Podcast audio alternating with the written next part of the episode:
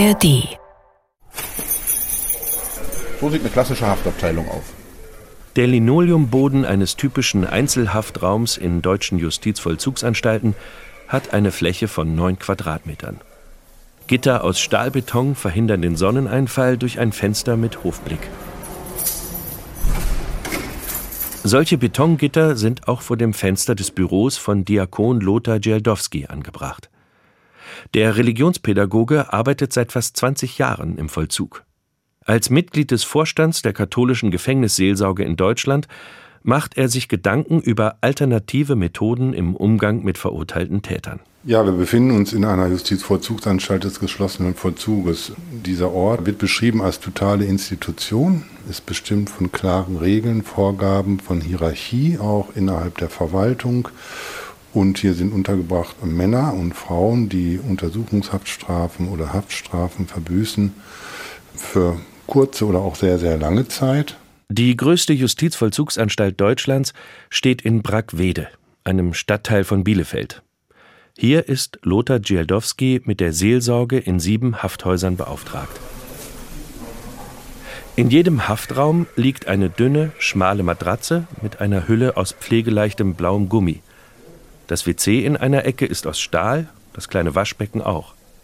Darüber hängt ein Spiegel, Daneben ist eine Steckdose und eine Sprechanlage mit rotem Notfallknopf. In jedem Hafthaus sind ungefähr 125 Inhaftierte untergebracht und von diesen Hafthäusern haben wir sieben und wir liegen hier ziemlich ländlich und Justizvollzugsanstalten, die werden außerhalb gelegt und das hat ja auch was damit zu tun, dass die Menschen Aussätzige sind.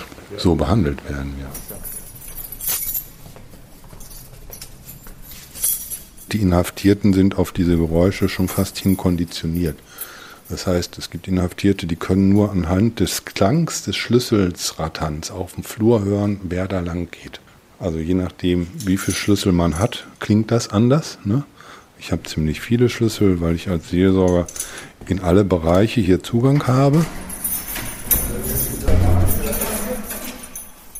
Manche Gefangene verbringen 23 Stunden am Tag in ihrer Zelle. Ein Brett an der Wand dient als Tisch, Stuhl, Schrank und Fernsehgerät sehen aus wie reingequetscht. Da zu sitzen und das mehrere Jahre, das ist schon richtig Strafe. Also das ist kein Urlaub da. Sagt Stefan Exner, grauer Bart, zurückgekämmte Haare. So einen Haftraum hat er während eines Gefängnisbesuchs betreten als Teilnehmer eines Täter-Opfer-Kreises. Jetzt steht der kräftige Mann im Flur seiner Wohnung in einem hübschen Mehrfamilienhaus. Aber wir können auch hintenrum den Garten gehen. Also. Er macht seine Jacke zu, öffnet die Tür und geht in Richtung Tatort. Ich bin 57 Jahre alt. Von Beruf bin ich Berufskraftfahrer und lange, lange Jahre auf dem Bau gearbeitet. Stefan Exner spricht nicht gerne über den schrecklichen Morgen, an den er sich sein Leben lang wahrscheinlich noch sehr oft erinnern wird. Wenn man Hilfe rufe, dann muss man hin und helfen. Geht gar nicht anders. Von der Straße aus blickt er eine steile Böschung hinauf. Das Waldstück beginnt direkt hinter einer anderthalb Meter hohen Mauer neben dem Bürgersteig. Also ich bin von da oben aus dem Wald gekommen. Da stand das Fahrzeug der Frau. Der hatte die gestoppt und der hatte sie am Hals und würgte. Und sie schrie panisch um Hilfe. Ich habe erst mal gebrüllt, laut, ich komme, damit sie irgendwie wusste, dass Hilfe naht. Der hat die Frau einfach fallen lassen, ist mit einem Satz diese Mauer hier hoch und dann sofort. Es ging sofort los. Ohne zu zögern, losgebrüllt, ich schlag dich tot, ich bring dich um. Und das hat er dann versucht.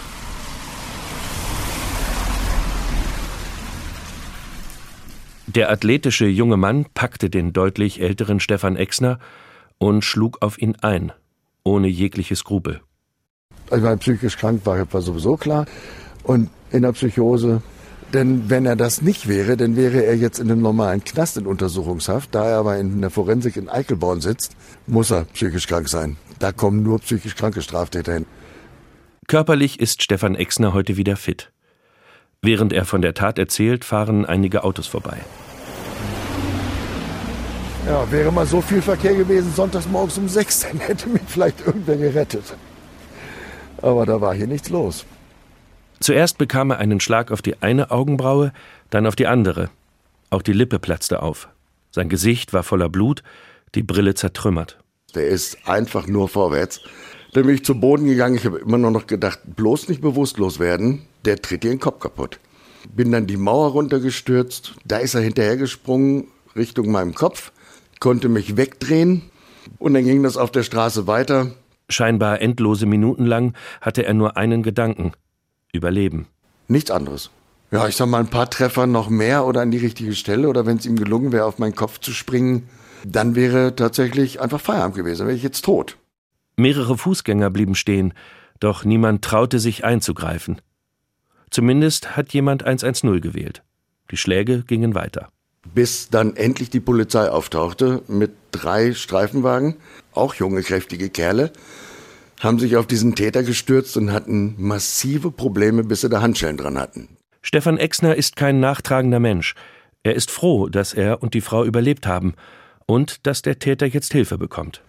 Der ist sag mal, als Obdachloser und drogenkrank, psychisch krank.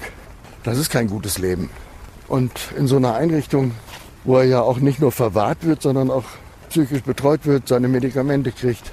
Ich denke, das ist der richtige Ort für ihn. Nach einer ersten Notarztbehandlung folgten sechs Wochen mit Schmerzen und Krücken. Dann konnte er wieder normal laufen. Zwei Jahre später bekam er eine Einladung von der Justizvollzugsanstalt in Bragwede zur Teilnahme an einem Täter-Opferkreis, zusammen mit vier weiteren Gewaltopfern. Ja, haben wir.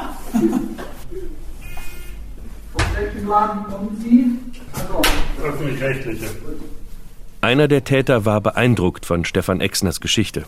Auch, dass er so Zivilcourage gezeigt hat und der Frau geholfen hat. Der Häftling möchte seinen Namen nicht nennen. Über seine kriminelle Karriere spricht er lieber anonym. Der Mann mit kurzen Haaren und blonden Bart hat die meiste Zeit seines Erwachsenenlebens im Knast verbracht. Zehn Jahre geschlossener Vollzug, acht liegen noch vor ihm. Was bin ich für einer? Ja, ja, hier in dem Kontext natürlich bin ich vor allen Dingen Täter. Täter, der gerade seine Haftstrafe absetzt. Was soll ich sonst sagen, wenn ich nach und äh, mehreren schweren Straftaten ist doch klar, dass ich auch Großteil Täter bin. Ich kann meinen Sohn nicht in den Kindergarten fahren, ich kann für meine Frau irgendwie nicht da sein und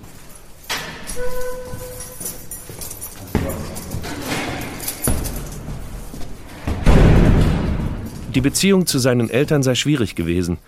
Kurz nach seinem 16. Geburtstag wurde er das erste Mal verurteilt, ein Raubdelikt. Schon damals habe er Drogen genommen. Das ist halt äh, bei mir fatal, wenn ich konsumiere gerade Kokain, dann ja, verändert man sich, dann sinkt die Hemmschwelle. Sind aber viele andere auch und die werden nicht zu Tätern. Ne? So sehe ich das. Du hast das schon ja, in der Hand. Und wenn du zum Täter wirst, dann bist du auch Täter.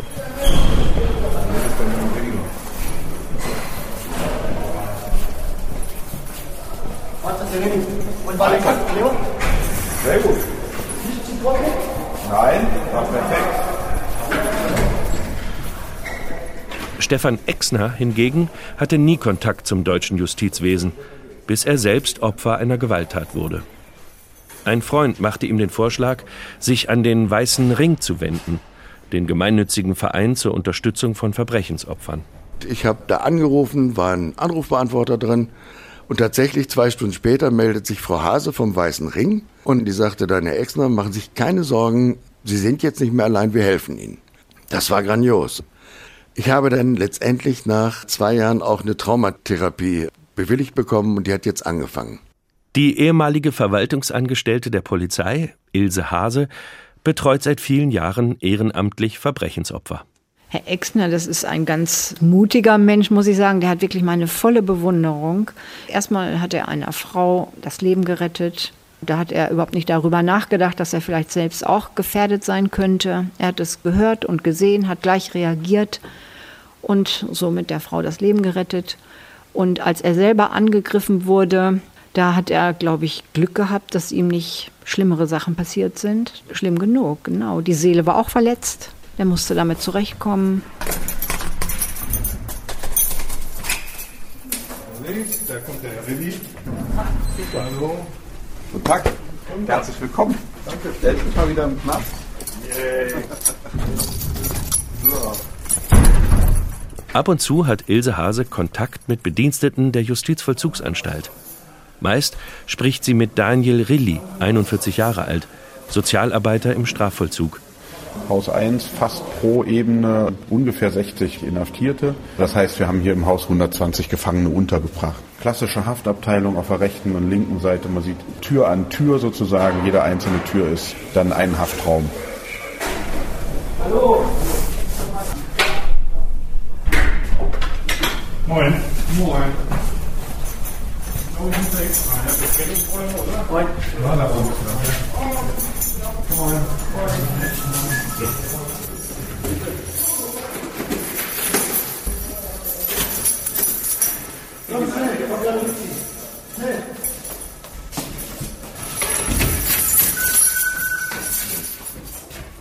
haben wir so eine Alarmsituation tatsächlich. Fehlalarm, okay.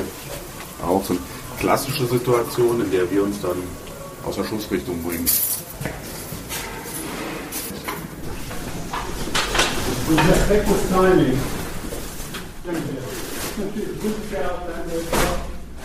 Der Leiter des Sozialdienstes betritt einen Konferenzraum, in dem der anonyme Häftling schon wartet. Frau Wilenschi kam dann ähm, eine Psychologin auf mich zu und fragte, ja, und sie haben ja auch schon viel gemacht und wie es wäre und an so einem Täter-Opfer-Kreis teilzunehmen, konnte ich mir erstmal nicht viel darunter vorstellen. Cornelia Wilenzek arbeitet für den psychologischen Dienst der JVA. Normalerweise beschäftigt sie sich ausschließlich mit Tätern.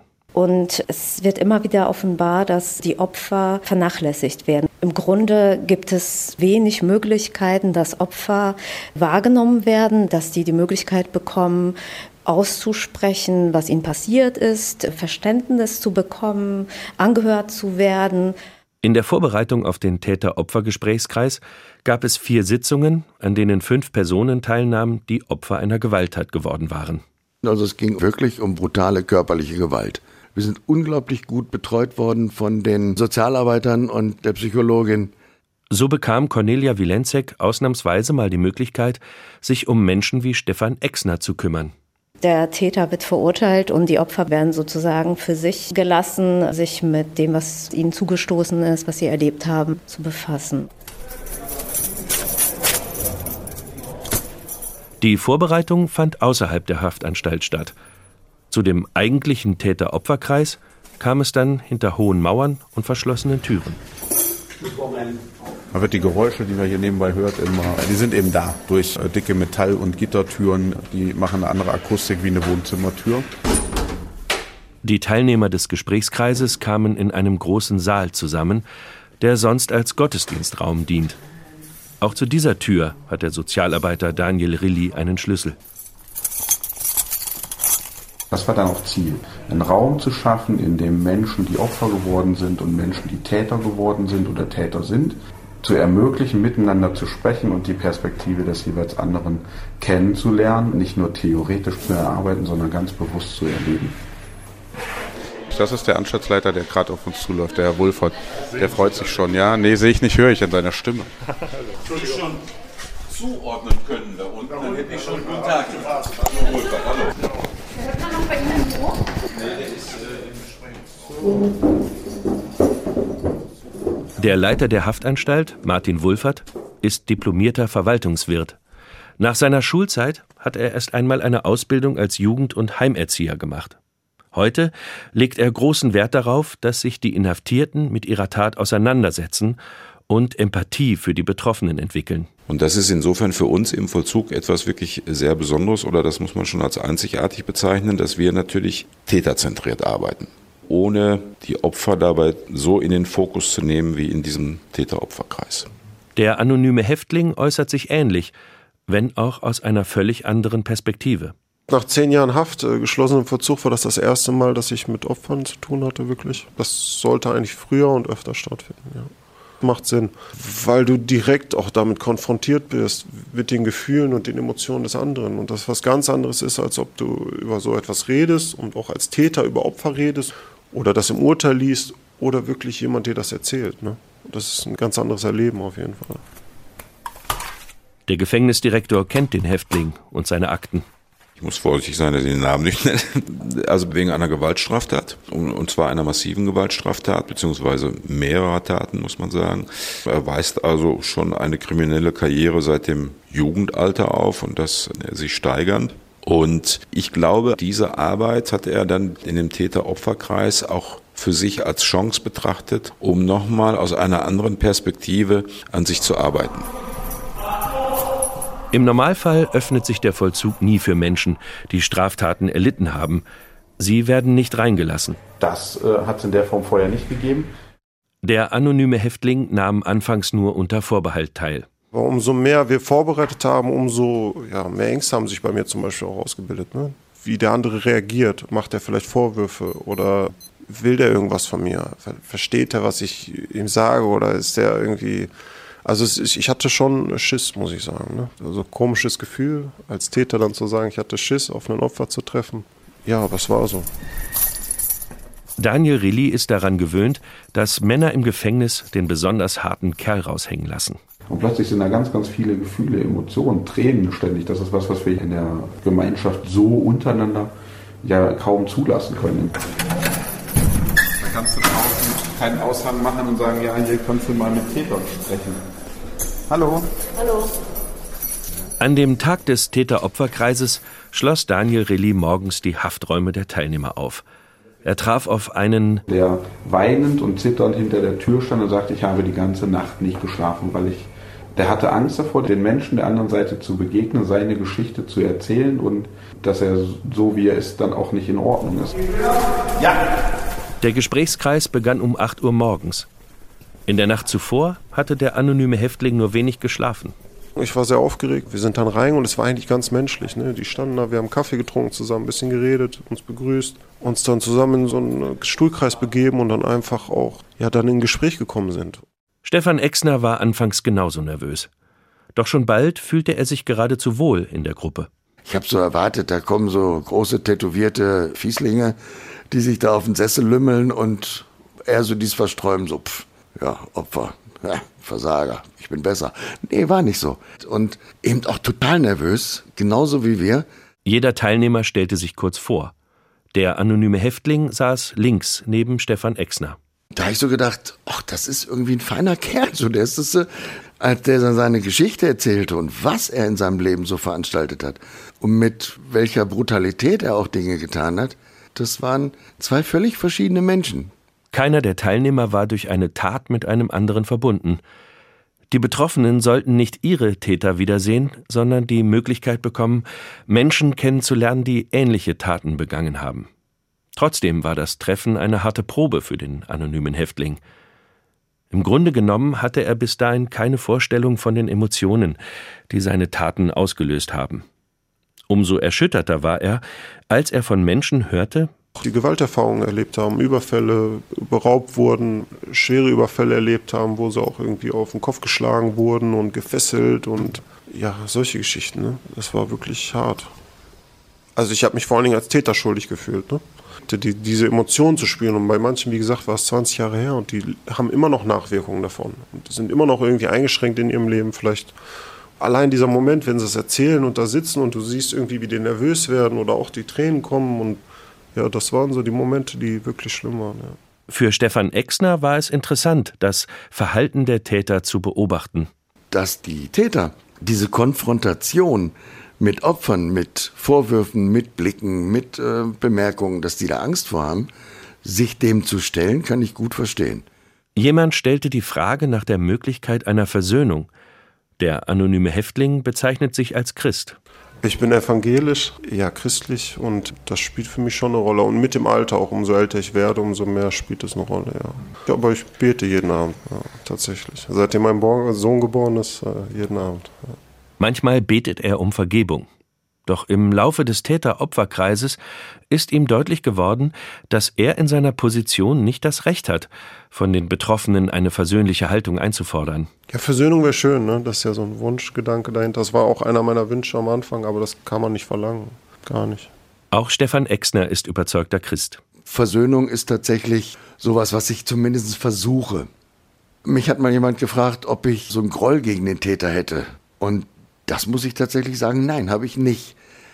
Aber Versöhnung, ja, das ist ein ganz wichtiges Wort und ist für mich auch wichtig, denn wenn ich mich mit dieser Situation nicht irgendwann versöhne oder aussöhne, dann würde mich das sicherlich bis ans Ende meines Lebens begleiten. Für die Betroffenen kann es befreiend sein, Gewalttätern davon zu berichten, welche Konsequenzen die Tat für ihr Leben hatte. Auch die Täter haben von ihren Verbrechen erzählt, einer nach dem anderen. Stefan Exner war schockiert. Was sie für gruselige Dinge getan haben und allerschlimmste, brutalste Straftaten verübt haben. Dafür bekommt man niemals ein Verständnis. Gar nicht, dass jemand sowas tun kann aber so ein bisschen so ein Verstehen, dass bestimmte Lebensunterschiede Menschen dahin treiben, wo sie nicht hin wollten und wo sie vielleicht unter anderen Umständen, wenn ihr Leben ganz anders gelaufen wäre, vielleicht auch nicht hingekommen wären. An einzelne Berichte kann sich Stefan Exner noch besonders gut erinnern. Ein Teil von den Straftätern ist als Kind aus dem Kriegsgebiet hier hingekommen, hat die Sprache nicht gesprochen, war natürlich überall der Außenseiter, vom Kinderheim bis keine Lehrstelle gekriegt. Ganz üble Karriere. Letztendlich sitzt er auch, weil jemand äh, die Auseinandersetzung mit ihm nicht überlebt hat. Und der einfach erzählte, und das echt mit Tränen in den Augen, dass er sagte, mir hat nie jemand zugehört. Er war oft im Knast. Es hat ihm einfach nie jemand zugehört. Und der bei in der Abschlussrunde, der bedankte sich, dass wir, als er seine Geschichte erzählt haben, zugehört haben, dass ihm endlich mal jemand zugehört hat. Also ja, das hat was verändert bei uns allen. Der anonyme Häftling kannte die Erzählungen seiner Kameraden schon aus der Vorbereitung. Doch erst als er sie in der Anwesenheit von Betroffenen hörte, verstand er wirklich, welche Todesangst solche Taten auslösen können. Da kann ich mal ein Taschentuch in die Tasche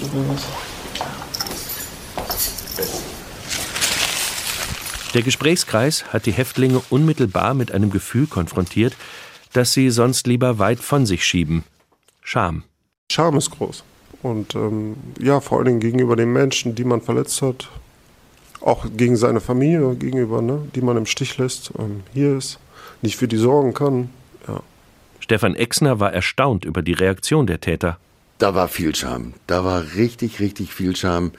Der eine, ein bulliger Typ, Glatze, schöner Bart, der konnte erst gar nicht erzählen, weil er sich nicht überwinden konnte und hat geweint wie ein Schlosshund. Das war schon, puh, wo du gedacht hast, ey.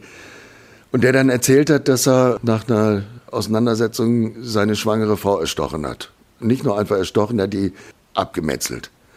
Der hat sich mehr als geschämt. Und das war bei den anderen auch so. Ja, die haben sich total geschämt für das, was sie getan haben.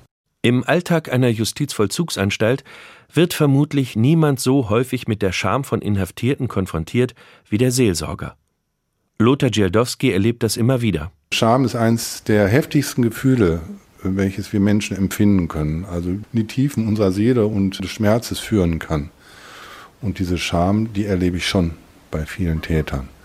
Als Gefängnisseelsorger versteht sich der Diakon unter anderem als Ombudsmann für den Schutz der Rechte der Inhaftierten. Wir bieten was an, was den Menschen hilft, wieder zurück in die Gesellschaft zu finden und, das ist ja dann der Wunsch, ein straffreies Leben zu führen. Da hat der Inhaftierte ein Recht drauf, dass ihm solche Angebote gemacht werden, aber nicht jeder Inhaftierte nutzt das für sich. Wir schaffen es ja nicht, dann diese Persönlichkeit zu ändern oder den Menschen davor zu bewahren, weitere Straftaten zu begehen. Das wird in einem großen Ausmaß schon geschafft, gerade auch bei Sexual- und Gewaltstraftätern. Da ist die Rückfallquote derer, die durch die Sozialtherapie gehen, sehr gering. Aber es wird nicht bei allen geschafft, nein. Der Religionspädagoge weiß, wie aufschlussreich es für Täter sein kann, wenn ihnen die Konsequenzen ihres Handelns vor Augen geführt werden. Aber auch für die Betroffenen öffnet sich ein neuer Blick auf ihre Erfahrung. Ein Täter-Opfer-Kontakt kann zum gegenseitigen Verstehen beitragen. Das heißt, es trägt dazu bei, dass das Opfer Bereitschaft zeigt, zu verstehen, warum der Täter so gehandelt hat. Und das kann dazu führen, dass ich als Opfer einen anderen Umgang damit finde. Nach acht Stunden war der Täter-Opfer-Kreis zu Ende. Stefan Exner hätte gern mehr Zeit gehabt. Es war keiner dabei, die gesagt hat, das hätte ich mir jetzt aber sparen können oder nee, das ist negativ. Das ist bei allen ähnlich gewesen, denke ich, wie bei mir. Das hat was verändert, hundertprozentig, bin ich mir ganz sicher. Auch der anonyme Häftling ist mit einem guten Gefühl aus dem Gesprächskreis rausgegangen. Bei mir ist es vor allem die Hoffnung, dass es keine neuen Opfer geben wird. So. Keine neuen Opfer von mir. Der Mann muss wieder raus. Gut, danke. Dankeschön. Schönen Tag noch. Tür geht auch automatisch, da brauchen Sie nichts machen. Tschüss.